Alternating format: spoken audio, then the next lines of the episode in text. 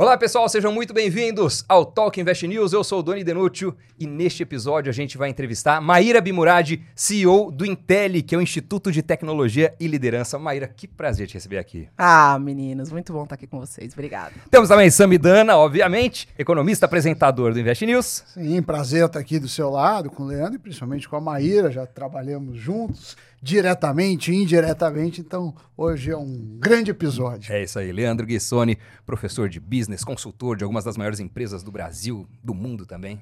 Bom imagina, aqui, imagina, obrigado Doni, Sami, grande prazer falar de tecnologia, educação e muita coisa legal com a Maíra, que é um grande nome aí no mercado que eu já ouvia falar há bastante tempo e queria conhecer. Grande prazer, Maíra. Ah, prazer é meu. Agora, bom, feitas essas introduções formais, Vamos aqui virar o crachá. E o negócio é o seguinte: a gente conhece a Maíra, eu e o Sammy, a gente conhece a Maíra há muitos anos. Ah, é. Nem vamos falar quantos. Ela não, mas vamos mostrar quantos. Temos nossa produção, John, que está aí no comando Meu das picapes. Consegue Deus. colocar aqui uma foto, John? Meu Olha só. Deus! Esse era o filho Era o meu filho e a filha da Maíra. Exatamente. Maíra a tinha 15 anos, o Doni 13 na é, época. Pois é, mas não adianta fazer bullying não, que ah. temos Samidana também ah. na época, olha só. Ah. Eu diria que a gente só melhorou. Loucura, é, não é? Né? Como o vinho, né? Com o tempo ficamos mais maturados e melhores, eu diria. Mas muito bom, foi ali que a gente se conheceu, escreveu o livro junto e tal, foi muito bacana. Maíra também tem uma longa bagagem no ramo da, do, do, recrutamento, né? Como, trabalhou durante 18 anos. Recrutamento, treinamento. É, né? no, na companhia de talentos, foi CEO, enfim, então de estagiários, trainees a, a gestores de algumas das maiores empresas da América Latina. Eu Verdade. lembro que os processos mais é, demandados, mais desejados dos jovens na época, eu ia ver, ai, quem cuida desse processo? Companhia de talentos. Quem está lá? Sim. Maíra Bimurad. Então, eu acho que a gente vai conseguir trazer, Maíra, é, nesse papo um pouco da junção de tecnologia e educação, que é exatamente onde você está hoje. Para começar, assim, bem suave, queria fazer uma pergunta para você. Chat GPT e inteligência artificial. Na educação, tem que proibir ou incorporar? Definitivamente incorporar proibir é uma tarefa ingrata, né? A gente tem aluno de tecnologia. Imagina eu querendo proibir o que o aluno, cuja ferramenta de estudo do aluno é o computador dele com acesso à internet. A gente tem capacidade no campus para ter 10 mil devices conectados ao mesmo tempo, ou seja, uma baita de uma rede.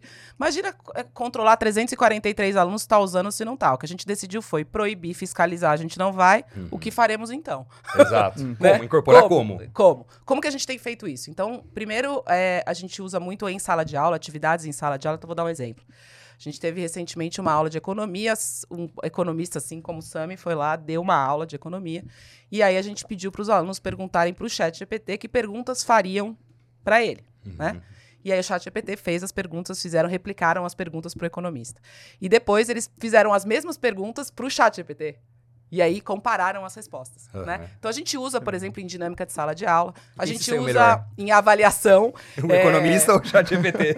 Olha, você sabe que foi o economista porque as perguntas é, tinham temáticas, né? E as perguntas eram perguntas que envolviam crítica, opinião, reflexão é, e tal. O chat ainda O chat ainda não está lá. ser treinado, né, para isso. Exatamente. Então tudo aquilo que é informacional, principalmente é, de ele dados, ele brilha, ele né? É imbatível. Aí ele é imbatível, porque a capacidade de processamento e tal. Agora, quando pede uma opinião, uma reflexão, e é por esse caminho que a gente tem ido, né? De trazer a uhum. informação que está lá. Então, prova, por exemplo. A gente tem provas que a gente faz a pergunta para o aluno, a gente pede para ele fazer a pergunta no chat GPT e colocar lá. E aí a gente pede para ele opinar sobre a resposta que o chat GPT deu.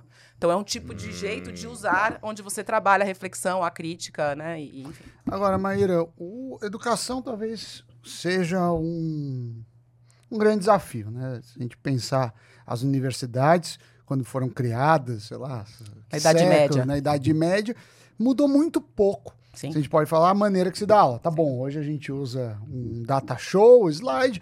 Antes você usava quadro negro, depois passou pela, pela transparência. Mas assim, é, professor dando pré-leções e os alunos é, assistindo e de tempos em tempos provas, seja escrita, seja oral. E aí você, junto com um grupo, mas você foi uma das mentoras, criou o Intel. Conta um pouco assim, o que, que muda o, é, do Intel para um, uma boa universidade tradicional? Pode até pegar, sei lá, Stanford, Harvard, assim. Sim. Vamos tentar é, de modelo de, de educação. Perfeito. Então, assim, primeiro eu acho que tem um tema que é a oportunidade que a gente tinha. Né? Não é trivial inovar em educação por uma série de razões, tá? Primeiro, porque é difícil de fazer e caro a beça. Tem uns, uma, uma fala em educação que é horrível, mas eu vou falar aqui, que não tem nada mais barato do que guspe e giz. Ou seja, um modelo em que você paga um professor para entrar na sala de aula e dar a mesma aula várias vezes custa muito barato. Você tem uma eficiência gigantesca. Né? Então a gente falou, pô, a gente tem uma chance porque a gente é uma, uma faculdade nova, ou seja, a gente é uma folha, a gente não tem legado para administrar, você não tem que convencer ninguém a mudar de ideia, que é uma segunda barreira, além de caro.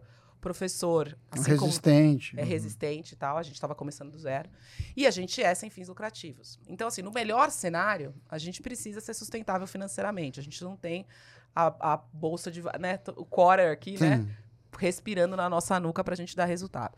Falei, pô, isso aqui é uma oportunidade única, aquela história do cavalo selado passando na sua frente, a gente não pode perder. Então a gente falou, bom, já que a gente tem né, uma folha em branco e uma carta branca, do ponto de vista de educação, o que, que a gente pode fazer? Bom, vamos pensar num modelo que nunca foi feito, incorporando as coisas que a gente acredita que realmente fazem sentido. E aí tem uma discussão enorme educação, 427 doutorados sobre esse assunto, né? Que é o ensino baseado em projetos, que está dentro de um guarda-chuva maior chamado de metodologias ativas de ensino. Que o que elas têm em comum? Elas colocam os estudantes ou os educandos numa postura mais uh, protagonista do seu próprio aprendizado. Que é o Problem-Based Learning, né? O PBL. Esse é o, Dentro do método é, socrático. É, é um, uma dessas... É.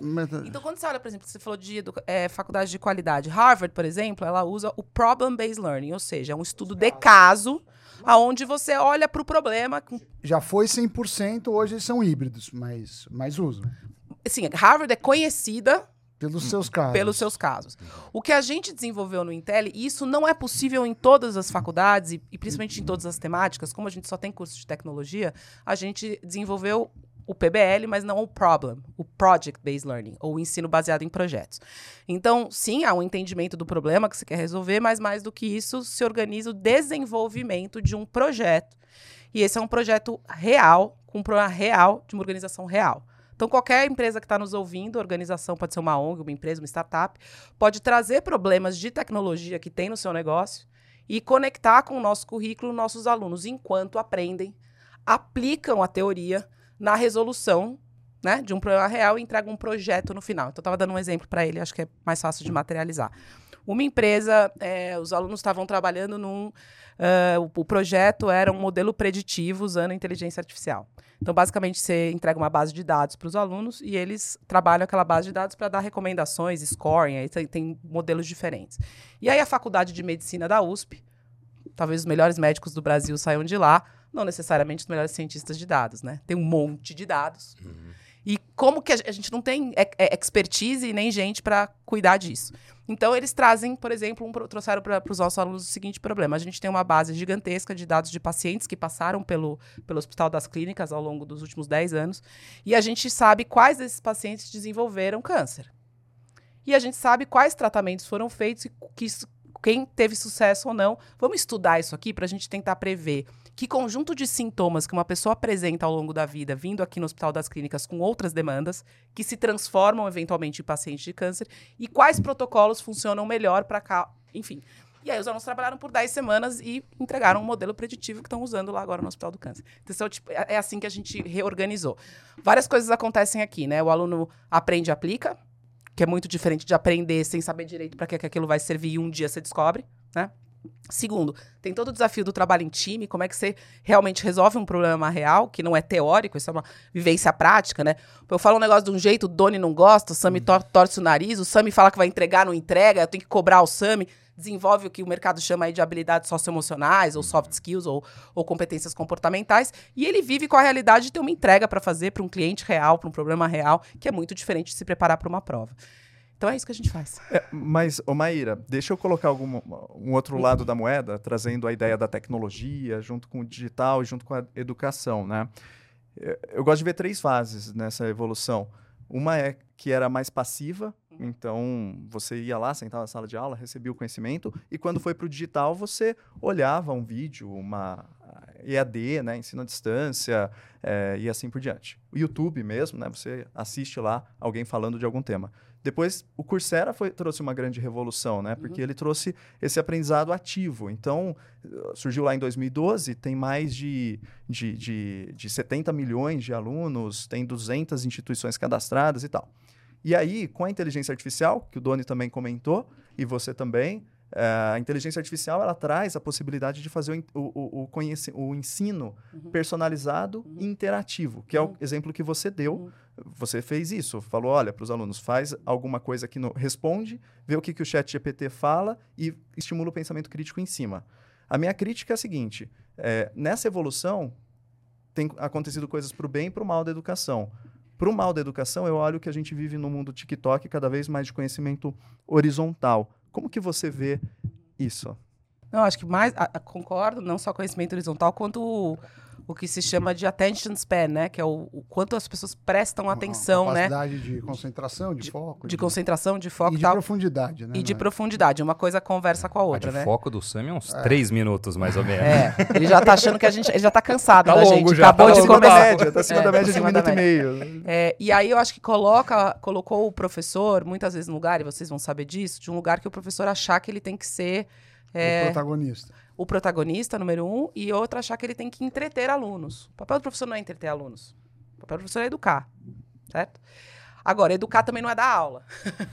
então, então ficou-se nessa, nessa armadilha da não profundidade. Então, eu acho que as metodologias ativas não só colocam o aluno como protagonista, mas exige muito mais repertório do professor. Se você vai dar uma aula num formato socrático, por exemplo, em que você não tem slides, você não tem uma palestra, você trabalha fazendo perguntas e correlacionando o que os alunos falam, tua bagagem tem que ser muito maior, porque eu não tenho a menor ideia do que o Doni vai dar de resposta. E como é que eu vou correlacionar com o que o Sami é. falou? Né? E tem um desafio, Maíra, que eu não sei como vocês resolveram resolveram ou se resolveram isso. Por exemplo, nem tudo que você aprende é imediatamente aplicado. Sim. Vou te dar um, um, exemplo. Você estuda estatística, matemática, às vezes você tem que aprender a provar teoremas. Por que, que você aprende isso? Porque estimula o raciocínio lógico e, obviamente, quando você aprende uma técnica, e depois que você faz uma série de teoremas, tem um outro e você vê se uma coisa para em pé uhum. ou não.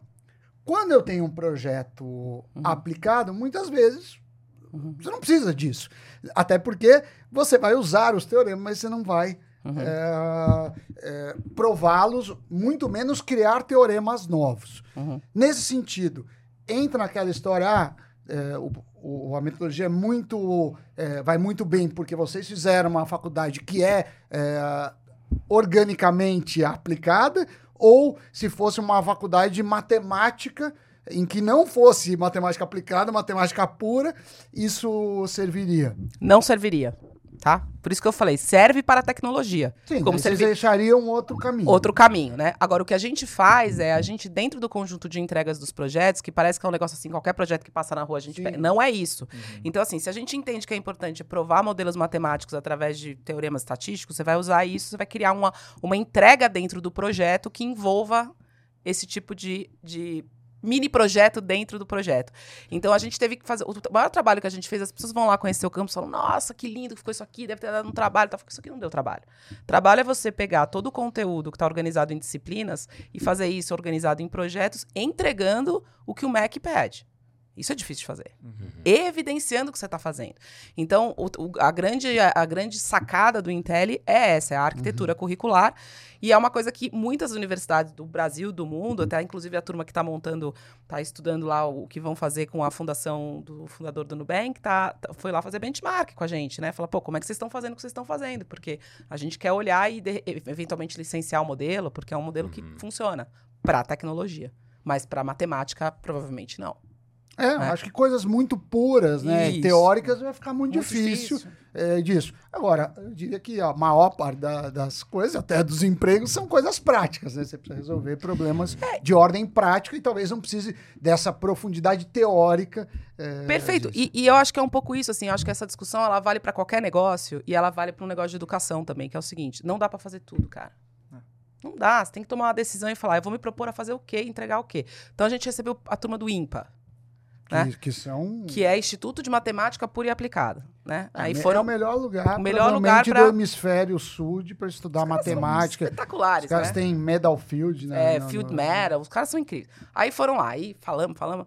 Aí o, o presidente do IMPA falou para mim: mas, mas Maíra, você não tem um pouco de medo de perder profundidade teórica? Eu falei, não tenho nenhum medo. Sabe por quê? Porque eu já parto do princípio que aqui não vai ter. Não, vai ter. não que não tenha profundidade, mas é a profundidade da aplicação do conhecimento para a resolução Sim. de problemas do mundo real. É um outro tipo de profundidade. É necessária. Eu falei, por isso que nós somos o Intel, Instituto de Tecnologia e Liderança. E vocês são o IMPA, Instituto de Matemática Pura e Aplicada. E, e existe... A gente vai coexistir. Exatamente. E, e existe o problema contrário também, né? Quando você às vezes é muito teórico, o cara tem uma profundidade muito teórica, mas tem uma pequena capacidade de execução e, e aplicação em coisas mundanas. Então, acho que. E eu acho que esse é um problema, um grande problema que a gente vive em educação, né? Os modelos que têm essa abordagem mais a, aplicada, que é o nosso caso, tá tudo bem. Aí tem os que têm a abordagem da profundidade teórica, como o IMPA, por exemplo. O problema não está nem aqui nem aqui, o problema está no meio, de quem não está fazendo nenhuma coisa e nem outra. É que o IMPA não tem graduação, não sei se... Terá. Ter. É porque Terá. o IMPA nunca teve graduação, não. então sempre é muito privilegiado. Eu, eu, cheguei a estudar lá uma época, fiz alguns cursos lá.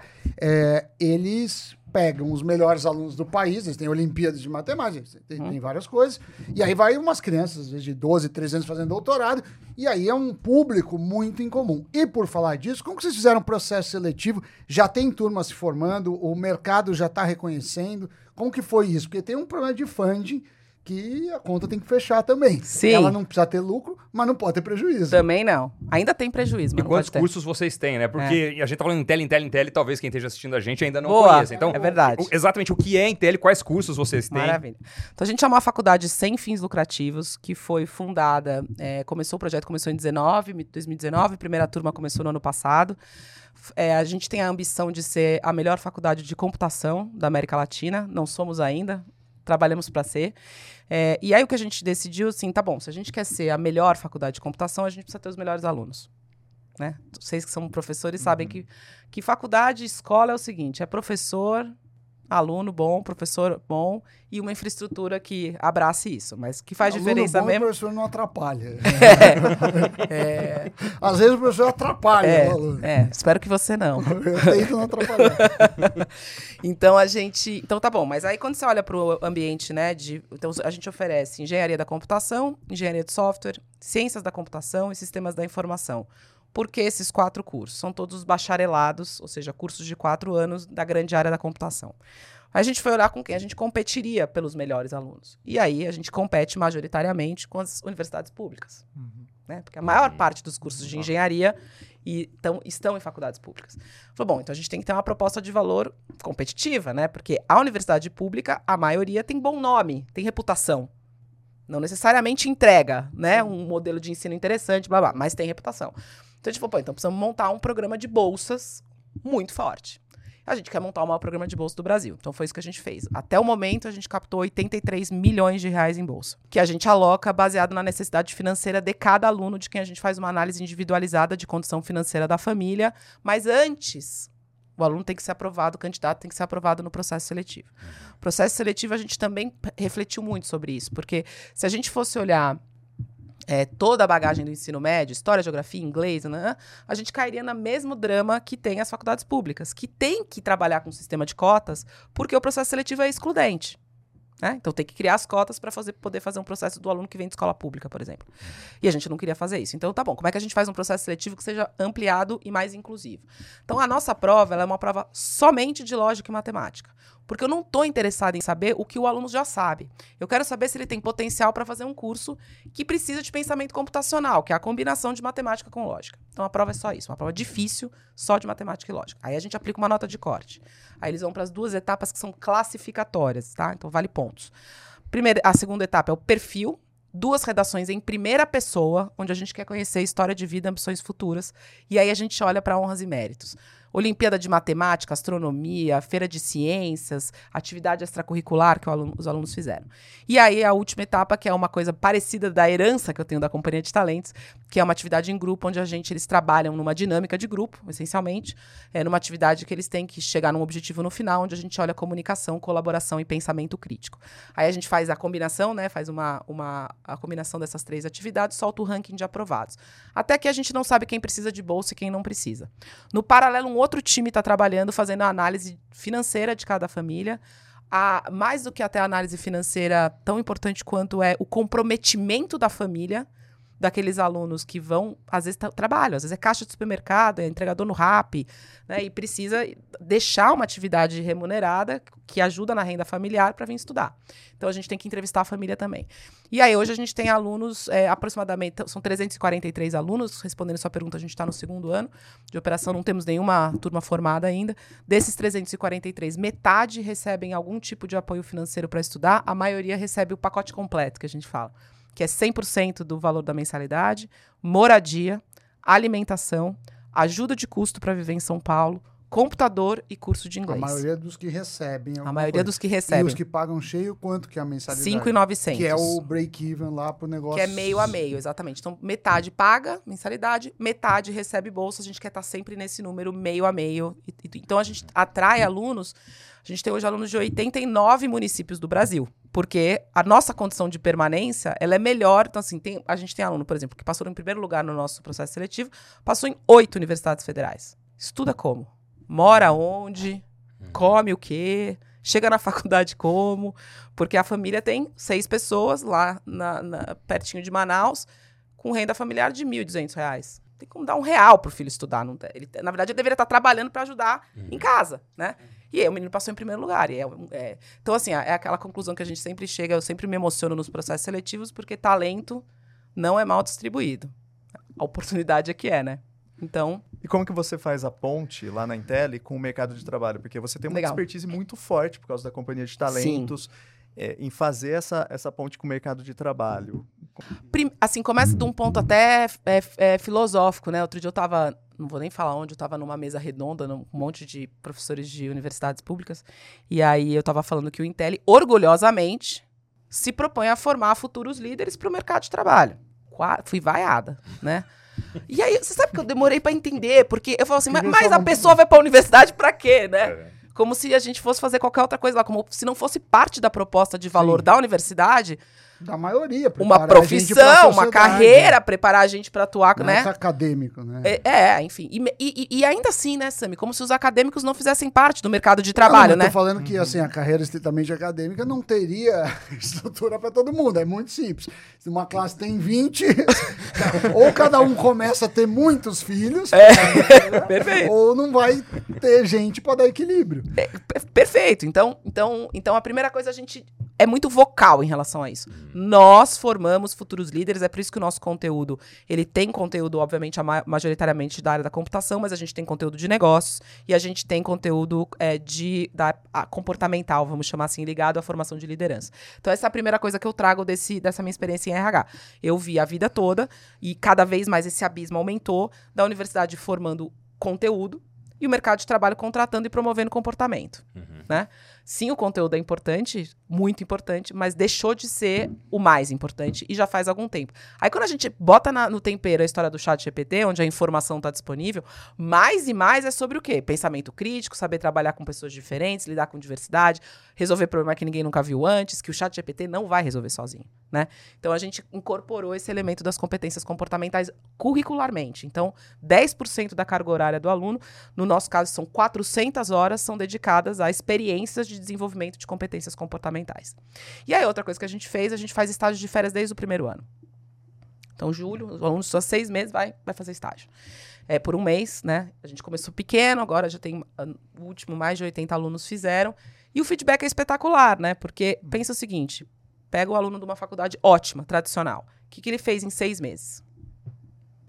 Ele estudou um monte de matéria, teve umas aulas legais, umas aulas ruins, aí ele fez prova, fez um trabalho, eventualmente, um projeto, né? Foi para economia, das Teve o da ciclo, economia. É, fez o ciclo básico, Jucas, foi- né? É, Comunicações algumas universidades já, né, tem, Quinta tem- e tem algumas estudado na- na imersões, né? Imersões e Tem tal. algumas viagens de imersão. Mas você concorda que isso é mais exceção do que regra? Eu tô Sim. falando sistematicamente o que É acontece. exceção, não, É exceção.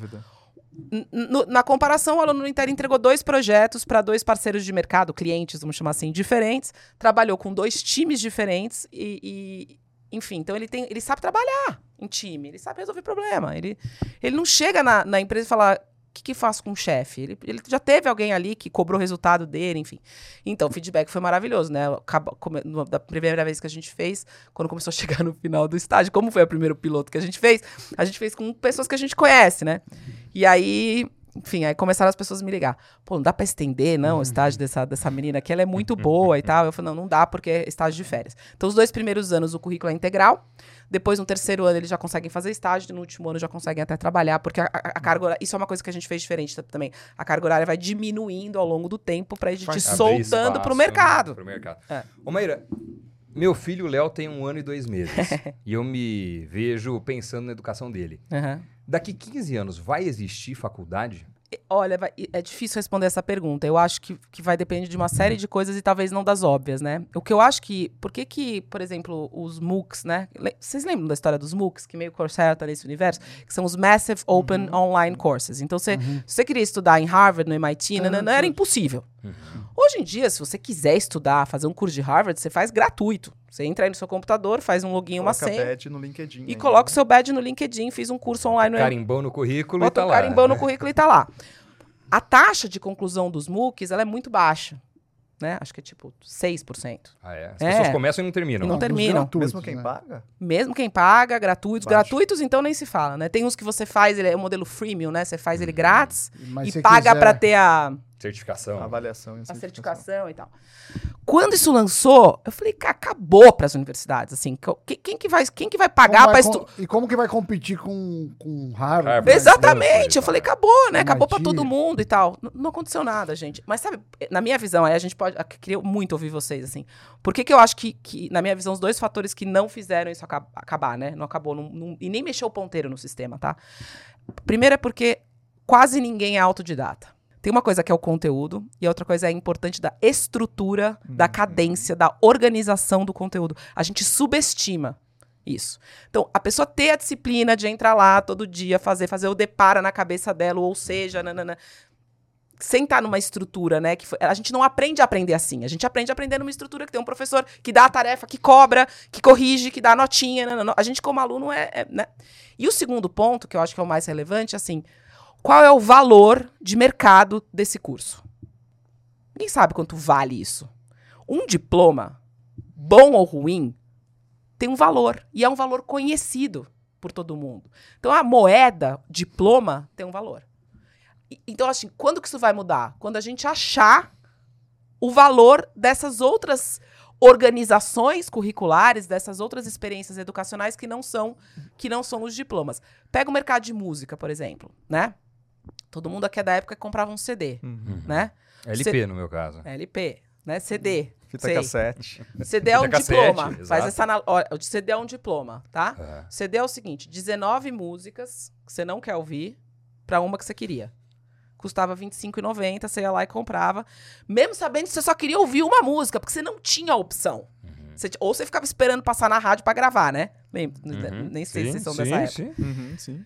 Aí veio alguém e disse o seguinte: Não, não, vamos fazer o seguinte, vamos dar música de graça pra todo mundo, né? Criou. E aí ele criou ali, ele desmembrou o CD. Teve o unbundlement do CD, né? E criou-se uma nova unidade. Essa unidade se chama single.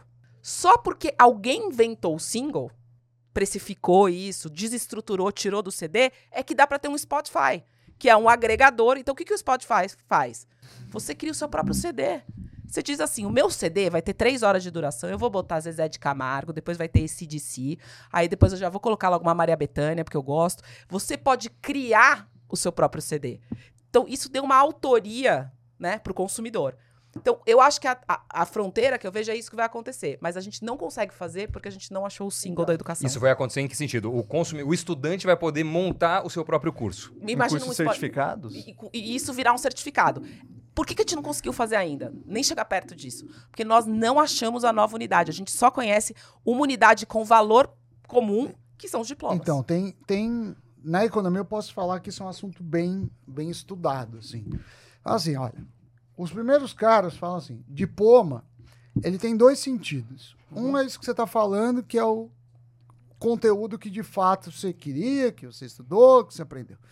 Mas o mais importante é a sinalização para o mercado. Sim. Então, por exemplo, você passa no ITA. No uhum. ITA. O ITA é super difícil de passar. Uhum. Acho que é talvez o lugar mais difícil para entrar de universidade, graduação no, no, no Certamente. Brasil. No Brasil. Aí o mercado financeiro contrata o cara do ITA. O ITA, o cara estudou engenharia aeronáutica, mas o cara vai fácil para o mercado financeiro. Por quê? Porque ainda que ele não aprendeu nada que seja diretamente aplicado ao mercado financeiro, muito provavelmente não fez nenhuma aula de finanças, é, só o fato de ele ter a capacidade de passar e de sair de lá mostra que ele tem umas habilidades. Aí o mercado de tecnologia, que é isso talvez é um papo que interessa, fala assim, a gente vai por outro caminho. A gente, uh, porque aí tem uma história de muitos programadores, eu conheço vários que, que não tem nem segundo grau, assim, o cara começou a programar, é. começou a ganhar dinheiro e foi, e são grandes programadores, muitas vezes porque não tinha também faculdades que, que queriam agregar para o cara e foi assim. E aí teve uma época que começaram a é, é, ter certificados. Uhum. Então a Microsoft fazia assim: olha, Visual Basic, você tem o certificado nível 1. Uhum. Então qualquer pessoa podia prestar a prova do, do Visual Basic e passar. Aí você fala: ó, oh, mercado. Eu faço isso. Inglês é um pouco assim. Inglês, quando você fala do TOEFL, você fala assim: olha, uhum. eu quero tantos pontos no TOEFL. Porque é difícil o cara falar, não, eu estudei no CE, eu estudei no ISO. Não, minha mãe é, é americana. Cada um tem uma história. Então o certificado vale como isso. E aí eu te pergunto, você vê o futuro mais como certificados que você falou assim, não, eu passei e eu consegui atingir determinados níveis, pelo menos em determinados estados de tempo, ou as pessoas uh, vão mais pela sinalização, por exemplo. A Intel que você está falando é assim, ah, tá bom, é, mesmo que o cara não seja de tecnologia, ele fala: olha, eu sei que ele passou num processo, ele aprendeu a fazer coisas. Talvez isso seja útil para outras áreas que não de tecnologia, até porque você fala de liderança. Às vezes você fala, tá, uhum. tá, o CEO da minha empresa talvez tenha que ter essas características. Como que você vê essa situação? Então, a gente falou, a gente estudou muito esse problema, porque assim, formar, fazer um projeto sem fins lucrativos em educação para tecnologia, só isso parece estreito, mas é amplo para caramba, muito. né? Toda empresa tem algum problema de tecnologia. Exatamente. Eu tenho vários. Quer, quem não tem, eu, quem não tem um probleminha de tecnologia para chamar de seu, né? É, então, então a gente estudou muito o que a gente o que a gente olhou e viu o seguinte, a gente falou, olha, tem muita gente boa, de formas diferentes, tentando resolver o problema de base de pirâmide de contratação, que são programadores, né? Então, pô, tem curso livre, curso rápido, curso da empresa, do Google, da Microsoft. Tá ótimo. Vamos imaginar o seguinte, vamos imaginar que todas essas iniciativas deem certo. E a gente inunde o mercado com ótimos programadores. Estou sendo assim, ultra otimista uhum. ao, ao, quadrado, né? Uhum. Todas vão dar certo e vão fazer bem. Quem que vai fazer uma formação de quem vai liderar essa turma. Porque o skill de programação, por melhor que ele seja, ele te leva até um determinado lugar. E a gente já está vendo isso. Então, quando a gente vai fazer pesquisa com, com CTOs, com CEOs de empresa, falando, pô, que, que problema você sente falta de ver resolvido, né? Informação de talentos. Ele falou, pô, eu sinto falta de ter mais abundância de programador bom. Não porque tem pouco, mas não tem suficiente. Hum. E aí fica caro. Então começou uma loucura de que o programador entrava lá ganhando 10 pau, 12 pau, 15 ah, pau. E tem um problema de concorrência mundial. mundial. Exatamente. É, se você é um bom aí programador, a... você vai, pode trabalhar pro Google, pro Microsoft, pra um monte de gente. E a pandemia. E. e o trabalho remoto. Acabou. E acabou. Né? Acabou. Tem, inclusive, eu tenho absoluta certeza que a maior parte dos programadores, tem dois, os bons, tem uns três empregos, né? Não, e, e eles não necessariamente estão no país que de sede da empresa, não, eles podem estar em qualquer canto. Qualquer canto e tal, enfim. Então a gente, o que a gente decidiu foi, olha, a gente não vai ser uma escola de programação, tanto que eu falo para os alunos quando eles chegam no período de aula, se você quer aprender programação, aqui não é para você. Você vai aprender programação também. Mas o nosso foco não é ensinar programação, a gente quer formar futuros líderes e por isso essa formação, essa formação ampliada. Agora, esse problema que a gente estava discutindo, eu acho que tem uma questão, assim, ah, as pessoas foram lá, começaram a fazer certificação, e né, eu não acho que é porque a indústria de tecnologia achava que isso era bom ou que isso era melhor do que uma faculdade. Eu acho que era um problema econômico. Não, assim. não, é um problema de sinalizar que eu, como que eu sei, porque você é fala isso. que sai programar, como que eu meço? É isso, no, É Aí isso. uma coisa é o certificado, porque você fala assim, mostra seu portfólio. Tá, mas o cara pode pegar o portfólio. Perfeito. É... E às vezes até de capacitação nas ferramentas da própria empresa, né? Isso, você vai lá e. Isso, isso. Tudo bem, isso. Eu, eu, sei, eu sei programar, mas é que aqui tá, você. Mas quanto. Né? É, e, e, outra, né? Você vem aqui trabalhar em cloud, sabe? Cloud, então faz o um cursinho aqui da AWS, uhum. ganha a certificação e vem trabalhar aqui. Então, eu não acho que vai, como tudo na vida, que é problema, problema complexo não tem solução simples, né? Eu não acho que vai ser uma coisa. Eu acho que vai ser uma combinação de coisas. Agora, do ponto de vista de ensino superior, eu acho que vão sobreviver dois é, tipos de players, vamos chamar assim. O que eu chamo das mecas. Então, Harvard não vai deixar de existir. Né? O MIT não vai deixar de existir. O ITA não vai deixar de hum. existir, hum. né? Então, agora, é quem, é quem faz. Quem faz tem um, uma, uma identidade pedagógica. Porque se você olha, a maior parte das, das faculdades no Brasil não tem identidade pedagógica. É tudo a mesma coisa. Você trocar o logo na porta, cara, é a mesma coisa, é a mesma aula, o mesmo conteúdo, o mesmo jeito, mesma sala de aula, mesmo, mesmo tudo. Então eu acho que vão sobreviver as universidades que se reinventarem ou que preservarem uma identidade pedagógica que as diferencie uma, de, uma da outra. E vai, vai, e, e vai sobrar quem conseguir fazer escala com qualidade. E aí eu acho que entra muito inteligência artificial, eu acho que entra muito produção de conteúdo em escala e tal. Então eu acho que a gente vai ter esses dois extremos e vão surgir mais certificações. Então acho que vai ser uma combinação de uma combinação de coisas. Ensino básico é outro jogo, é muito mais complicado, porque Pô, é, pra mim é fácil criar um, um Fácil entre aspas, você cria um sistema, meu aluno aprende no computador o dia inteiro. Como é que você faz isso com uma criança de 4 anos? Como é que você faz isso pro Léo? Que você uhum. tem que uhum. pegar no lápis e Não, desenvolver coordenação. Questão, é, é. Né? Como é, que você é, evidencia é. aprendizado? É muito mais difícil. Mas, mas, eu acho, pegando o seu ponto, eu acho que é, você tem esse desagrupamento, né, esse uhum. unbundling na educação acontecendo, mas é, eu acho que ele tende a ser mais forte na, em eletivas do que no currículo core. É, então, por quê? Porque daí você voa abaixo do radar em relação a regulamentações também. Então, por exemplo, o Elon Musk. Não sei quem é que sabe, o Elon Musk, é, ele, ele, ele criou, ele foi atrás do professor do filho dele, da, da, de um dos filhos, né? Porque tem vários. Ele foi atrás do profe, de um professor que o filho elogiava, e aí ele montou, incubou uma escola é, chamada Sínteses. Uhum. E essa escola trabalha por projeto e eles quebraram a barreira da idade. Então, seu filho é muito bom é, em quantitativo, ele vai Sim. estudar às vezes com pessoas que são mais velhas e assim por diante. Só que ele foi abaixo do radar num programa, digamos assim, eletivo. E aí eu vejo duas coisas acontecendo: o desagrupamento uhum. e o agrupamento. Então, por exemplo, eu vi alguns dados lá nos Estados Unidos que escolas fortes, que você até citou, né, a, a marcas fortes que tendem a sobreviver nessa era da, da, dessa disrupção toda tecnológica tecnológica, ela, eh, os alunos elas estão tendo muito demandas e sendo muito concorridas, porque os alunos querem um bundle, querem um pacote, a experiência no isso, campus perfeito, e aquilo. Perfeito. Só que depois de um pouquinho mais velho, a hora que ele começa a fazer estágio, ir até o campus é um liability, né? Assim, ele não quer. É, como que você está lidando com e vendo esses uhum. dois mundos? É, e eu acho que é isso mesmo, né? A gente, a gente, a gente se abriu uma nova fronteira para gente, né? É, acho que a, acho que o principal legado da pandemia vai ser esse, assim, né? Pô, agora pode, cara. Pô, outro dia eu vim aqui na BN e fiquei impressionada. Eu trabalhei aqui muitos anos. Eu andava na rua na hora do almoço, era hordas de pessoas indo almoçar, né? Uhum. Isso, isso, aqui, muitas vezes, assim, sexta-feira, meio-dia, não tem. Um, acho que não tem, assim, uma alma na rua. Cadê as pessoas? As pessoas estão em home office, Sim. né? E estão em, em, study, study at home e tal. Então, estão estudando em casa e tal. Então, eu acho que, é, de novo, né? Eu acho que vai ser uma combinação de coisas. O que, que a gente escolheu fazer? Vamos fazer o presencial, dois anos, integral, no começo. E aí a gente vai soltando e vai deixando ele fazer coisas de casa e o trabalho aí tem uma demanda menor dele vir ao campus. Então, de novo, isso faz parte da nossa identidade pedagógica. O que eu vejo é que a maior parte das universidades no Brasil não tem identidade pedagógica. Faz um copy-paste, todo mundo faz igual, aí uhum. usa o mesmo sistema, tem escala e tal. E o que, que é mais triste?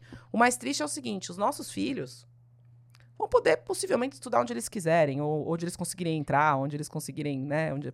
A gente tem pouca barreira, né? O problema não está nos nossos filhos, o problema está na, na, massa da população que está presa no sistema público. E que não tem alternativa. E quando chega no ensino superior, inverte não consegue acessar o sistema público que tem qualidade, né? Uhum. Em, na maior parte dos casos. Ele acessa o quê? Ele acessa uma educação de qualidade questionável, né? Então, com um ticket cada vez mais baixo, porque tem competição, São empresas conglomerados gigantescos que estão lá competindo né, pelo, pelo aluno, fazendo promoção e desconto e nananã. E aí existia uma, uma, uma, uma questão antes da pandemia, que era o seguinte: existia uma diferença de percepção de valor do curso presencial para o curso online. Então, você cobrava, fez um grande grupo educacional de, de educação de ensino superior, conseguia cobrar, sei lá, 400 reais por mês num curso presencial, e aí cobrava, sei lá, R$ 59,90 no curso à distância, do ensino à distância. O que, que aconteceu com a pandemia? Acabou a diferença. Acabou a diferença. E agora? Ninguém vai pagar 400 se pagava R$ 59,90. E também não vai pagar mil. Então virou ficou um problema, porque o preço só cai. É só você pega assim, pega, abre aí, Sami, abre sua coisa de ações, pega as, as principais empresas Sim. de educação, olha o que aconteceu com as ações. Uhum. De, desabaram. Desabaram. Desabaram. Pancada. Desabaram, porque todas as ondas acabaram. Você teve a onda do FIES, depois você teve a onda e você das... não teve um flight to quality, né? Você teve só uma briga de preço. É isso. E elas aí... com custo alto de estrutura, de produção não, de nem conteúdo. faz sentido você ter estrutura, porque não precisa e... e... Agora, vai é pivotar, que nem diz por aí, 600 unidades. Um milhão de alunos. Como é que você pivota aí? Não é trivial, né? Uhum. Então, assim, é, eu acho que o, é, o, o, principal, a gente vai ter alguma chance é, em, em, em estruturas como essa, porque a escola pública não vai aumentar de tamanho, tem dinheiro, não tem vontade política, não tem nada para isso, vai continuar com. Esse é o grande problema. O ITA é espetacular. 150 vagas a. Sim desde sempre. Não consegue aumentar o número Sim, de vagas. A população. A população cresce, a demanda cresce, tudo cresce, ele não consegue dar, dar, mais escala. E eu sou fã do Ita. Meu marido estudou lá, sou amiga do reitor. Sim. Um trabalho não, espetacular. Grandes... Uhum. Difícil de, de aumentar o número de alunos. E aí você olha, os cursos de engenharia todos o mesmo número de vagas e tal. Então, para onde vai a população que quer o ensino superior e que não consegue entrar na pública? Maíra, você que trabalhou duas décadas com recrutamento para as maiores empresas do Brasil e do mundo. Quais são as características que hoje os profissionais precisam ter para ter uma alta probabilidade de emprego e de emprego de qualidade nos próximos 5, 10 anos? Primeira coisa é lidar bem com ambiguidade. O mundo está muito ambíguo, cara. Você não tem mais resposta certa, não tem mais um caminho definido, então você tem que saber identificar e navegar nas ambiguidades que todas as organizações têm, que parecem incoerências, mas não necessariamente são. Então essa é a primeira. A segunda é saber inventar o seu próprio trabalho. Porque as coisas estão se movendo com uma velocidade tão grande e as, as demandas e os desafios que as organizações têm. É, então, assim, até dois meses atrás, ninguém falava de chat GPT. De repente, isso está mudando radicalmente, transformando radicalmente o trabalho de muita gente. E é assim, ó, pá, da, da noite pro dia. Então, assim, se você é uma, um profissional que só sabe fazer o que te mandam fazer, ou que te pedem para fazer, quando chega uma coisa como essa, se é um impacto direto naquilo que você faz, e você não sabe criar o seu próprio trabalho, é complicado. Aí você se torna provavelmente dispensável. Então, lidar bem com, com, ambiguidade, criar o seu próprio trabalho, né? Inventar o seu próprio trabalho. Você tem que fazer isso às vezes uma vez por ano, às vezes todo dia, dependendo do caso. E, e eu acho que, que são profissionais que constroem o hábito de aprender e de refletir sobre o, o que aprendem. Né? E no, a gente aprende todo dia em todos os lugares, a gente não aprende só fazendo curso, né? Tem muito jeito de aprender. Então, esse profissional que não reflete sobre o próprio aprendizado, sobre a vivência que ele tem, eu acho que tem vida curta. Maíra, muito se fala da tecnologia, inclusive eu aplico essa ideia. comecei a dar aula agora num mestrado no INSPE da inteligência artificial como um copilot, né? Um copiloto, né? Assim, você tem noção que é uma ferramenta poderosíssima, mas talvez ela não tenha esse 1% que o ser humano precisa, é, seja da criatividade, seja é, do sentimento ou da análise. Às vezes você é uma pessoa, por exemplo, é, com um viés mais liberal e que ela não vai capturar isso e talvez te agrade coisas mais liberais, e outro pode ser mais conservador, outro mais pode enfim, não importa. É, vocês têm treinado isso, porque pelo que você fala, é um pouco isso, né? Quando você fala do chat GPT, que você pergunta, assim, é uma ferramenta que vai te... Você é o piloto, né? Porque senão você tira um pouco também a responsabilidade. Como que vocês estão fazendo nesse sentido, porque ah, não sei se as pessoas sabem, o chat GPT fala melhor a linguagem de código do que o português e o inglês. Sim, sim. É por isso que a gente não forma programadores, né? É. É, é, e acho que pensamento crítico é acho que a pedra filosofal de tudo que a gente faz, né? Como formação de, de futuros líderes. Comunicação, colaboração é importante, mas pensamento crítico e autoconsciência, como a gente chama, né? Você saber no que, que você é bom, no que, que você não é, quando que você foi bem numa conversa, quando você não foi, essa treinar, isso é altamente treinável, né? Percepção, autoanálise e tal. E a gente investe, investe muito nisso, muito dentro dessa lógica. Então, assim, como é que se a inteligência artificial generativa será uma super inteligência de máquina, como é que a gente desenvolve um super humano, né? Para parear ou copilotar problemas com usando o que a inteligência artificial tem de melhor, né? E ao mesmo tempo sendo um super-humano.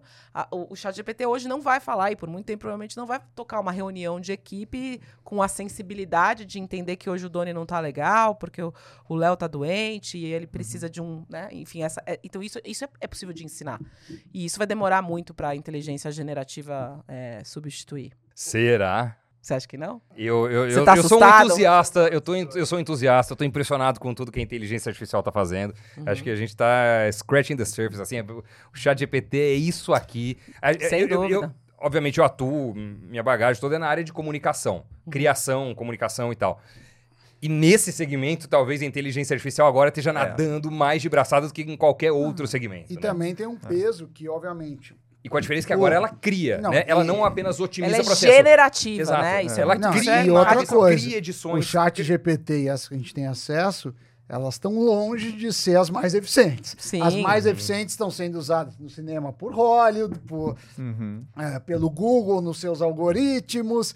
Então, Pela quer Amazon. dizer, a gente também tem que saber que o que está chegando para a gente agora, nesse uso comum, uhum. é o que provavelmente está uma década já, já sendo estudado com alguma e, profundidade. E é por isso que no final é uma discussão assim, essa discussão, vamos parar tudo, não vai levar ninguém a lugar nenhum, né? Porque ninguém vai parar. Ah, parei. Uhum. Até parece, né? Então não é, não é muito por aí. E, e também você começa a trazer à tona, né? E discussões sobre renda mínima universal, por exemplo. Então, quando você começa a conversar sobre renda mínima universal, é, é justamente desse lugar que você está falando. Aí, pô, quando eu olho, eu falo, cara, sei não se não vai substituir alguém que faz o papel de um super-humano numa conversa, né? E provavelmente vem a fazer. Então, como é que a gente começa a ter uma discussão de falar, tá bom, o que a gente vai fazer com a massa populacional que não vai conseguir fazer uma coisa nem outra, e não vai leapfrog também, né? Ou seja, você não vai conseguir fazer pular uma pular uma geração, né? Ah, tá bom, o cara já não é programador, e, vai saber sobreviver no mundo em que tudo é inteligência artificial. Não funciona dessa forma. Mas aí é um problema não para a inteligência artificial ou para os desenvolvedores dela, é um problema público, para os problema... gestores de governo, para a população, para enfim, é outro é outra caixinha, outra né? caixinha, mas é uma caixinha assim. Você concorda que assim, se alguém que é um, imagina um conjunto de bilionários está discutindo uhum. renda mínima universal, não é só pelo é, goodness of their heart, né? Uhum. Ou seja, porque eles são muito bonzinhos. Uhum. Eles estão provavelmente enxergando um futuro complicado, uhum. né? Então você olha lá. Do ponto de vista de mercado e etc. Do ponto de vista Business. de mercado, e não só isso, né? Assim, primeiro que você tem. Assim, a, a, a gente vive uma lógica de consumo, né? Se as uhum. pessoas não trabalham, elas não têm renda, se elas não têm renda, elas não consomem, se elas não consomem, enfim, a roda tem que girar. Claro, claro, claro. Todo mundo claro. aqui entende isso perfeitamente. Além disso, tem um problema social, né? Uhum. O que, que você vai fazer com hordas de pessoas sem qualificação, sem Sim. emprego, sem trabalho, vão recorrer a quê? Uhum. A violência, vão recorrer a... É, a correlação ela é uhum. direta, né? Então, assim, quando você olha, então, o futuro é complicado. Então, por isso que essas pessoas têm discussões sobre renda mínima universal. Ou seja, quem melhor capturar o valor do que, eventualmente, a combinação de inteligência artificial pode fazer, deveria começar agora uma discussão de como ela vai se responsabilizar por compartilhar parte desse valor gerado uhum. para que as pessoas consigam ter um mínimo de, de dignidade para viver, né? Uhum. Então, essa discussão ela é antiga e ela, e ela ganhou força quando, quando o chat GPT ficou popular, vamos chamar assim. Qual que vai ser o impacto da inteligência artificial na educação daqui para frente? Eu acho que já está acontecendo, né? Acho que eu, eu, sinto mais no Intel, porque a gente trabalha com desenvolvimento de tecnologia, então eles são os primeiros, eles são early adopters de tudo, eles adotam rapidamente as coisas, conhecem rapidamente as coisas. Eu acho que para quem, para professor que dá aula que nem robô, e escola expositiva, né? expositiva de conteúdo né? e que não, que, que, não promove tudo isso que a gente falou, né? Protagonismo, criatividade, pensamento crítico e tal. E, e, faz todas as avaliações, né? De forma a checar se a memorização do aluno de conteúdo, essas serão profundamente impactadas, já estão sendo. Aí entra numa lógica de fiscalização, de proibição e tal. Então, eu acho que assim como para comunicação, acho que tudo aquilo que, que envolver demonstração de conhecimento, por exemplo, ou produção de conteúdo de conhecimento, está profundamente, profundamente impactado. Agora, o que, que, vamos fazer com isso, né? Por outro lado, eu fico pensando assim, tem um, tem um caos bom, né? Às vezes precisa, né? Você não acha? Eu acho bom, acho. É, é, é. Pô, a escola tá lá, dando aula do mesmo jeito. A gente jeito, repensa as coisas, Desde a Idade menos, né? Média, né? tá, é, agora tem um bom motivo pra... Até que enfim vai ter que mudar alguma coisa. Às vezes você precisa de um caos, precisa né? um maçarico na bunda pro pessoal se mexer. Se mexer, é. às vezes é, é, pelo caos. Então, acho que é uma indústria que será, já está sendo profundamente impactada e que você acabou de falar recente, agora há pouco, pô, comunicação pra caramba uhum, também, né? Uhum. Não é Tudo? É não, mudou da água pro vinho. Em relação totalmente. à programação, né, Maíra? Porque você falou que a Intel, o foco não é ensinar programação, você é uma escola de programação. Eu queria entender sua visão. Porque com o chat GPT, com inteligência artificial, ficou muito fácil você não do precisar dominar a linguagem de programação para começar a entrar nesse mundo da programação. O que, que você acha que vai ser da programação no futuro? A gente fala do no code, que você não precisa saber o código. Tem o low code, que é low um code. código mínimo. É. O e o no code. code. É. Mas assim, alguém alguém fez com usando muito código a plataforma low code. Ela não saiu sozinha. Né? Perfeito. Essa seria meu, esse seria meu Mas comentário. O Doni que gosta de corte, né? Qual é o futuro é. da programação? Eu acho que é essa combinação mesmo, né? A combinação do humano com as plataformas low code, no code. Inclusive, assim, você olha, por exemplo, uma plataforma de aprender para aprender programação que a gente usa muito lá no Intel é o VS Code, né? Que os alunos escrevem código. Já não se programa em linhas. Você acha que quando o programador vai programar, ele escreve linha a linha do código? Já não é assim. Ele escreve uma linha do código o VS Code completa, aí ele checa, aí ele testa. É. Já não é assim antes do chat GPT. Eu, né? que programo um pouco, eu uhum. diria que é mais ou menos um Lego. Então uhum. você sabe como fazer um mecanismo de repetição. Ah, eu sei como fazer um login e senha. Então você copia o bloco que ou você mesmo fez, ou alguém fez, porque existe em, em, em computação é quase uma rede aberta de códigos, assim. Então, a não ser que seja, é, uhum. a não ser que seja uma coisa muito específica, os códigos estão abertos. É. Então, você vai lá e pega um cara que fez login e senha. Ah, e como faz um gráfico? Aí faz isso. Então, é muito mais, já hoje em dia, é a construção desses blocos de Lego no sentido do que você quer fazer, do que um cara assim, não, eu não vou usar nada que existe e vou disso. Então já existe isso. Então o, o, o, low code é um pouco isso. Só que em vez de você escrever por código, às vezes você, você faz um atalho ou outro, ou clica é, e escreve mínimo código. E o no code é a mesma coisa, só que usando mais essa interface. Mas eu diria que a lógica de programação, que é o que a gente chama de algoritmo, ou que eu uh, dou aula, que é o pseudocódigo, eu falo assim, tá, não importa a linguagem que você vai implementar, quais são os passos para uhum. resolver esse problema, isso precisa ter uma, uma orientação. Tá, primeiro eu resolvo isso, depois é uma árvore de decisão, é, enfim.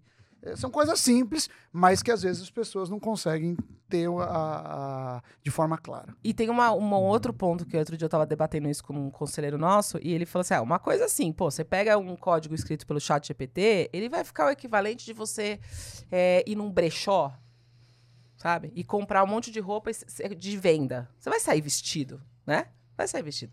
Mas é totalmente diferente você ir num alfaiate, fazer um negócio sob medida, né? Tem uma coisa da elegância também, tem uma coisa da autoria, que isso eu não vai deixar de não vai deixar de existir. Agora, será powered by, né? Será fortalecido pelo uso de ferramentas como o ChatGPT. Uhum.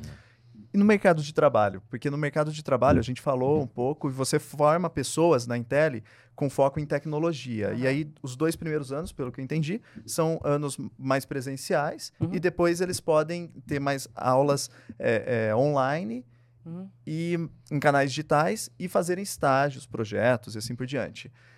Como que você vê os jovens no mercado de trabalho? Porque eu fico frustrado cada vez que uma pessoa jovem numa entrevista ou querendo um emprego, pergunta de home office, porque eu acho que o jovem ele precisa de uma certa disciplina e ele precisa autoridade que via Zoom ele não vai conseguir conquistar.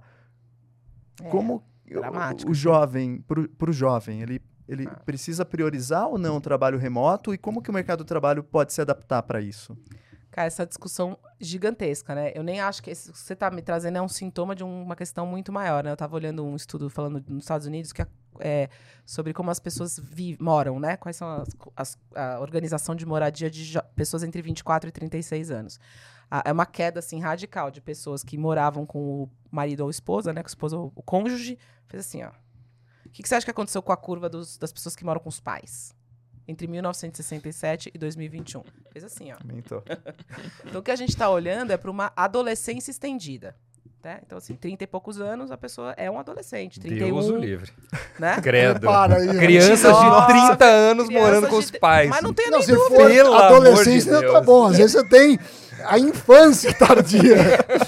É, então, que então é pior. eu, acho que, eu acho que isso é uma, é, uma, é, uma, é uma questão de maior, que é uma lógica de conveniência, né? É, a, a juventude de hoje cresceu num mundo muito mais abundante, abundante recurso, abundante oportunidade, é, comeu melhor, se vestiu melhor, teve mais acesso às coisas, e isso independente de classe social só foi proporcional.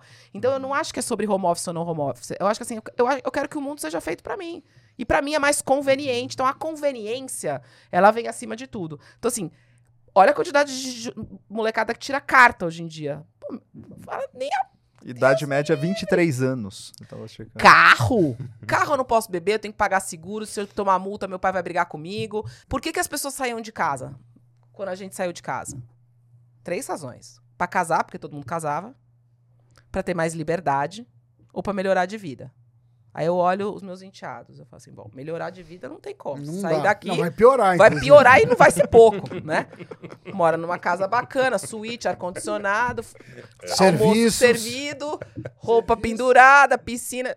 Liberdade, faz festa em casa, dorme. Já tem. Já tem, dorme quem faz quiser lá em casa, faz, entra e sai, faz o que quiser e nananã casar, não querem ouvir falar. Ou seja, eu falei pro meu marido outro dia, seguinte, gato, vou morar aqui até os 42. não, eu aqui. acho que tem um movimento, eu tenho, tem um movimento possível que é os filhos expulsarem os pais. Fala, olha, tá achando que você já tá bom. Fizer uma reunião aqui, aqui ó, já... chama que tá muita gente. É, tá. eu acho que vocês vão conseguir um lugar melhor. É. Tem várias casas que recebem mas idosos. Mas eu acho que tudo isso, a gente tá brincando aqui, mas eu acho que tudo isso, e a história do home office é uma consequência, é, um, é uma lógica de conveniência para tudo. É o que é mais conveniente para mim, né? E não necessariamente o que é a melhor experiência de aprendizagem, o que é melhor para o meu trabalho e tal. E esse eu acho que é o drama que a gente tem para lidar geracionalmente, né? E, e, quanto mais alta renda, mais difícil fica, porque é mais difícil para a gente criar escassez para eles. Uhum. E a gente tem que criar escassez. Se a gente não criar escassez, a vida fica. É, tudo é possível, eu posso ter tudo. Você estava falando aí da, que, que, tiveram facilidades, né? Tem aquela frase lá é, famosa de que tempos Difíceis formam pessoas fortes. Pessoas fortes tornam os tempos fáceis. Tempos fáceis formam pessoas fracas. E pessoas fracas tornam os tempos difíceis. Né? Então, é, o desafio vai forjando, vai moldando pessoas é, mais capazes de lidar com as adversidades, com as frustrações, etc., que são inerentes da vida. Nossa, precisa é. anotar isso aí depois. Ah, é, bonito. By, Doni, não, não é. Mas, by, sei lá. Mas isso não consegue Conhecimento de Instagram. Você não consegue no Zoom. TikTok. É, pensa primeiro, pensa o primeiro emprego de cada um de vocês. O meu foi na Coca-Cola. Eu precisei, eu precisei sentar junto com o meu chefe, ele falar, faz isso, não faz aquilo, é. ter horário, ter disciplina. O meu foi no Citibank. O seu foi onde, Samboy? Banco o do meu, Brasil? Não foi? Banco do Brasil, eu não lembro Sério? foi. O Banco do Brasil concursado. Mentira! Foi só Mas aí eu abandonei oh. o emprego. Por que será? Tinha 16 anos o Sam quando passou, né? Eu acho que ele tinha 18 aí, quando eu passei no concurso. Mas é muito chato. Isso era o que lá? Era o que todo mundo entra. O Banco do Brasil só tem uma porta de concurso que é escriturário. aí, aí, eu, aí, eu, é. aí eu larguei, porque o problema não era ser escriturário. O problema é que eu não queria ser nada de ninguém. Eu tinha depois. nenhum cargo depois. Então, mesmo se eu é na carreira, eu vi algum cargo lá que... Para mim, claro, a minha... A minha a minha visão era restrita à agência que eu tava na agência, porque todo mundo começa uma agência. E aí era longe, aí eu lembro que eu parei de ir. Não tinha trabalho remoto. E aí ligaram na minha casa e falaram: olha, isso é abandono de, de, de emprego.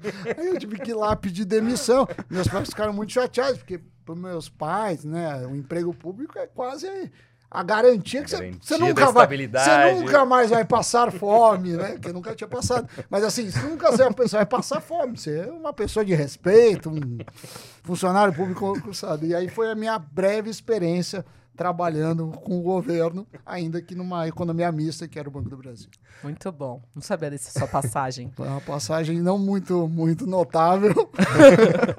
e eu tava vendo esses dias também um, um Rios ali que tinha tudo a ver com a pergunta do Leandro, mas era alguma coisa, era um programador, tava no sofá em casa, recebe uma ligação de um recrutador. Eu sou de uma das maiores empresas do país, tenho um salário, um convite para te fazer. Eu tenho um salário de 70 mil reais.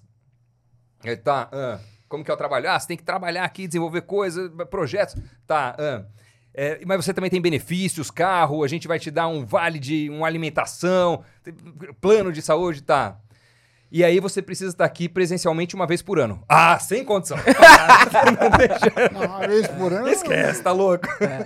Não é isso. Qual, quais são as principais dificuldades hoje das empresas para recrutar e reter talentos? Acho que, ah, de novo, né, essa história do home office foi game changer, assim, mudou, a, mudou completamente. Então, a maior parte das pessoas não quer nem pensar esse, esse, exemplo que você deu. E para construção de cultura e para desenvolvimento de talentos, isso, isso vira um, um complicômetro, né? Então, acho que esse é, um, esse é um desafio importante. O outro, eu acho que é a convivência mesmo geracional, continua sendo um tema, porque quem era. É, e acho que tem a ver com polarização social de maneira geral. Então, assim, se eu sou assim, eu fico mais assim com o tempo, né? Se você é assado, você fica mais assado, ele fica mais uhum. cozido, uhum. e as pessoas convivem menos e menos se entendem. Então, eu acho que dentro das próprias organizações, elas estão administrando polarizações, que começou lá com uma questão política que o país, o mundo inteiro está vivendo, mas também aparece ali na dinâmica, na dinâmica de trabalho. E acho que lidar com as pressões que, que, que tão, a gente está sofrendo, né, de algumas escassezes, né? Então tem pressão aí econômica do mundo inteiro. E como, como você constrói esse espírito de colaboração, de enfrentar desafio nanã, nessa cultura? Então, você pega organizações que trocaram 30%, 40% da força de trabalho nos últimos dois anos. Ninguém nunca se viu, não, teve, tem universidade que as pessoas estavam no terceiro ano e nunca se conheceram pessoalmente. É. é. Teve também coisas é. assim. Né? Eu acho estranho, mas eu talvez seja é. ultrapassado. A gente, a gente assim, eu acho estranho, mas eu acho estranho, também seja. Mas talvez, eu, eu, trabalho todo dia ser. presencial, a gente dá é aula presencial, porque eu, eu, concordo com o Leandro, assim, é impossível formar uma pessoa à distância. Eu não acho que uma proposta formativa, soft, e, soft skills, skills, não dá, não tem como fazer isso no Zoom, você tem toda a razão. É, agora, tem trabalhos que são possíveis eu acho que as, as organizações têm pouca condição de fazer essa reflexão, assim, o que, que são trabalhos que faz sentido ser feito remotamente, o que, que demanda uhum. presencialidade, né? O ponto é que as pessoas se acostumaram e aí a, a, todo mundo ficou meio mole também, então deixa e tal. E agora, assim, todo presidente de empresa que eu converso fala, cara, eu daria tudo para voltar pro presencial. Tudo para voltar presencial. É que eu não consigo trazer as pessoas de volta. Nem todo mundo é Elon Musk que consegue baixar o decreto na companhia e falar é presencial ou fora. É, é. E, Cortou nem... 80% do Twitter. É. Da equipe do Twitter. Mas eu Tudo acho que aí, mas eu acho que uma parte vai vai vai, vai ser. Não, acho que tem, pelo que eu entendi, teve uma mudança de perfil. Então, acho Sim, que total, alguns, total. No, alguns serão substituídos. E uhum. uma parte é a redução que a gente viu no Twitter, uhum. no, no, na Meta, no, todo lugar, Google, em todo é, lugar. Mas eu não acho que 80%...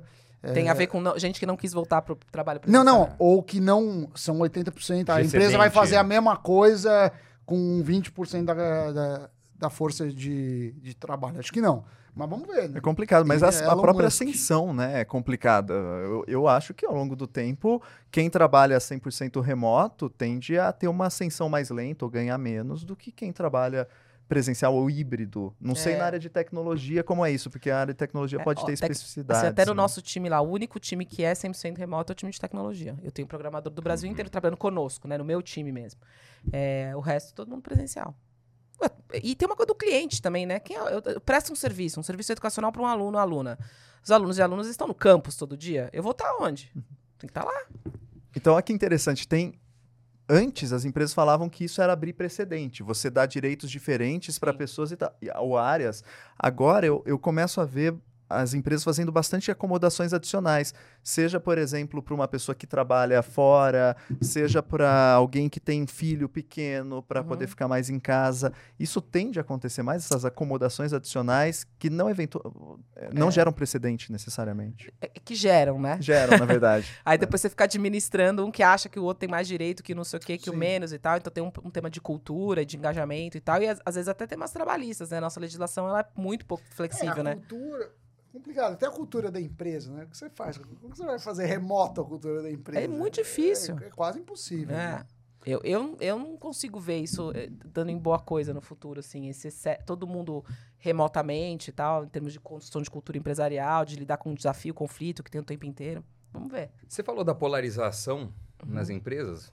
Muito interessante. Eu queria perguntar para você o seguinte: como é que você vê hoje o posicionamento das empresas uhum. nessa conjuntura de lacração e cancelamento que a gente vive hoje? Acho que, acho que tem uma, um outro fenômeno anterior que eu queria discutir um pouco, que são os, é, vou colocar assim, os executivos midiáticos, né? Você começa a perceber isso, que assim, não basta eu ser CEO, sentar lá, fazer um bom trabalho, entregar e tal. Se eu sou CEO, sou a cara da, da, da cara dentro, eu tenho que Sim. aparecer, né? Eu tenho que estar tá lá e tal. Aí, N conflitos surgem aí, né? O que, que é pessoal, o que, que é profissional, é a minha uhum. rede, é a rede do outro, é a marca da empresa. Então, se é a marca da empresa, eu não posso botar uma foto com meu filho, eu não posso botar uma foto na... Uhum. Começa toda essa confusão, né? E aí, um, uma outra consequência é justamente essa, assim, acho que a gente está o mercado corporativo não passaria ileso de tudo isso que a gente está vivendo, né? Uhum. Então, tem vários casos, né, de, de presidentes ou de executivos ou de times que vão lá e postam uma foto e tal, e aí o cara é demitido, porque postou uma foto que estava com um decote inadequado, ou, com, ou fez um, um comentário e tal. Isso é sinal de, de, tempos doentes, né? Muito, muito complicado, assim. Ninguém pode errar mais, ninguém pode falar nada, todo mundo tem que acertar 100% do tempo. É, eu, eu, brinco, eu converso muito com meu marido sobre isso. Ele fala assim: meu, é, o ponto que a gente está num momento que a única coisa que você pode dizer é o que poderia sair na capa de um jornal. Se não pode sair na capa do jornal, não, não fale, porque né, a consequência pode ser nefasta. E, e, eu acho que é, assim, eu acho que é isso que vem acontecendo e, e não acho que o mundo corporativo passaria ileso disso, né? Ainda mais com tudo tão misturado tudo exposto, né? Tudo online, tudo vivido. Você grava, imagina uma reunião que tudo você pode gravar a reunião inteira e publicar num LinkedIn da vida. Não, gravar a aula, né? Gravar a aula. Zoom, gravar a aula, um imagina corte, tira do contexto ou usa uma frase, Total. uma fala no, no meio de algo de duas, três horas, sei lá eu. Pronto, é o suficiente para te perigosíssimo deletar ou deletar a sua credibilidade online, pelo menos, né? E Fazer assim, o cancelamento, né? na hora. Na hora. Na hora. Na hora. Você destrói uma reputação com uma frase. É, e, e acho que com o um corte. E eu acho que às vezes o pior de toda essa história, até vou falar aqui de foco de, da, da, lacração, né? É que tudo é possível. Então, assim, sei lá, você tá tendo uma discussão sobre uma prática de diversidade e inclusão que você tá fazendo. Pô, vamos pegar, vamos pegar, eu, eu sou assim, vamos pegar isso aqui, vamos fazer direito. Vamos fazer bem feito. E a hora que a gente resolver isso aqui, a gente vai para a próxima questão e a gente vai avançando nas pautas. E às vezes você, eu vou contar um negócio super feliz, assim, e aí eu, a feedback às vezes é tipo, pô, mas e tal coisa, e tal coisa, e tal coisa, e tal coisa, e tal coisa, e tal coisa que a gente não tá fazendo. Não dá para fazer tudo, não tem recurso, não tem tempo, não tem foco. A gente precisa pegar, fazer as coisas direito, porque tem um monte de gente que fala que faz e também não faz, é só para postar em algum lugar que fez, né? Uhum. E na prática você vai ver, não, não tem diversidade, não tem inclusão, não tem nada disso. Então, também tem isso, né? Acho que essa superficialidade das, das questões, ela, ela tá no mundo corporativo como está em todo lugar. É, mas isso pode ser mais preocupante ainda mais para o jovem, né? Porque a Sim. gente, de uma certa maneira, na nossa faixa etária, a gente está mais acostumado, a gente tende a se policiar um pouquinho mais. Agora, o jovem, ele, ele tem sido treinado, nativo digital, ele tem sido treinado para expressar as opiniões dele, sejam políticas, sejam sociais ou o que for. E quando ele vai trabalhar numa empresa, a uhum. empresa tem que é um instrumento para ele e a empresa precisa gerar valor uhum. econômico. Sim. Então você tem um gap aí Total. e eu fico imaginando como que esse jovem vai se enquadrar, porque o que, que ele faz com as redes sociais dele, né? É. Com as vozes que falaram que ele deveria ter. É, eu me vejo muito identificando as empresas que têm um alinhamento ideológico mais similar ao meu e me alinhando mais com elas. É eu isso. penso assim, se eu profissionalmente estivesse procurando um Boa. emprego hoje, eu olharia o que, que as lideranças das empresas, que né, representam a voz da empresa, ou o que, que a empresa institucionalmente divulga como seu posicionamento, e falaria, puta, eu concordo mais com essa aqui, menos com essa, eu vou nessa aqui. É Porque isso. senão vai é ser verdade, um alto martírio infinito, isso, entendeu? Isso passa hoje pelo processo de tomada é. de decisão. Então as pessoas é. entram e saem de organizações por oh. isso, oh. né? Agora, na juventude especialmente, de um lugar muito idealizado. Uhum. De que as empresas têm que fazer tudo, de que as empresas vão resolver todos os problemas do mundo, ainda que as empresas tenham ganhado muito um papel até do que o governo possivelmente deveria ou poderia fazer, aí é uma discussão, mas assim, as empresas têm ganhado papel social, né, cada vez maior. Então, isso não é só no Brasil, você pega assim, nos Estados Unidos, por exemplo, que não tem sistema público de saúde, se você não tem, as pessoas às vezes têm emprego para ter plano de saúde. É um instrumento. É um instrumento para você ter, ter retention plan. É, é, é, assim, a pessoa nem quer trabalhar mais, já está aposentada, mas aí ela trabalha, faz, trabalha lá part-time, umas horinhas só para ter plano de saúde. O Intel é focado em tecnologia e liderança. Isso. O Brasil, do ponto de vista tecnológico, é irrelevante globalmente. Uhum. A gente é importador de tecnologia, importador de conhecimento na área de tecnologia, computação uhum. e tudo mais. Você acha que algum dia a gente vai conseguir ser um exportador de conhecimento em tecnologia, inovação e computação? Eu acho que, eu acho que depende. Depende se a gente conseguir fazer convergência. Ou seja, se a gente dizer assim, todo mundo disser, vamos, que, quais são os, as áreas, na opinião de vocês, em que o Brasil tem chance de se tornar é, uma potência relevante? Agro. Agro. Tecnologia de agro. Produção agrícola. de agro. Armazenamento de produtos Não, agrícolas. Agro, o que mais? Ah, talvez um pouco de... Energia renovável. Energia renovável, seja eólica, seja... Isso hidroelétrica, não sei o que lá que mais? Tá bom, tá bom, vai. Tá bom, tá bom esses dois. Vamos, vamos ser humilde aqui. A Embraer. Tá Na sua palestra você costuma citar um monte, é. Sammy. Mas é quase tudo ligado de alguma Sim. forma ao agro, né? Então, assim, se a gente conseguir fazer essa convergência, que é o que eu brinco, é um, pro, um projeto de país, vamos falar assim, vamos todo mundo olhar para o agro, vamos investir em tecnologia agro, eficiência agro, né? Acho que a gente tem chance. Agora a gente fica aqui, farmacêutica, pô, se pegar, vai, a Pfizer já foi, a AstraZeneca já foi. Você acha que vai sair outra Pfizer aqui do Brasil? Não vai. Então, uhum. então eu acho que a gente ter relevância em tecnologia depende da gente fazer uma convergência de desenvolver tecnologia aplicada a um setor da economia onde a gente tem uma chance. Que a gente fez um consenso aqui, uhum. agronegócio e eventualmente energia renovável. Maíra Bimurad, bom demais. Obrigado, Maíra, por ter vindo, viu? Adorei. Obrigado, muito obrigado, Maíra. foi um prazer. Aprendi muito para variar. Eu com vocês Prazer, sempre. prazer. O reencontro, né? É, o reencontro. Foi um prazer revê-la. Revê-la, né? conversar novamente com você. A gente batia Sim, papos, exato. fofocas dos bastidores da televisão, né? É isso aí. Agora isso a gente aí. encerra a gravação e continua fofocando aqui. Brincadeira, Maíra. Obrigado, viu? Até o próximo Talk Invest News. Tchau.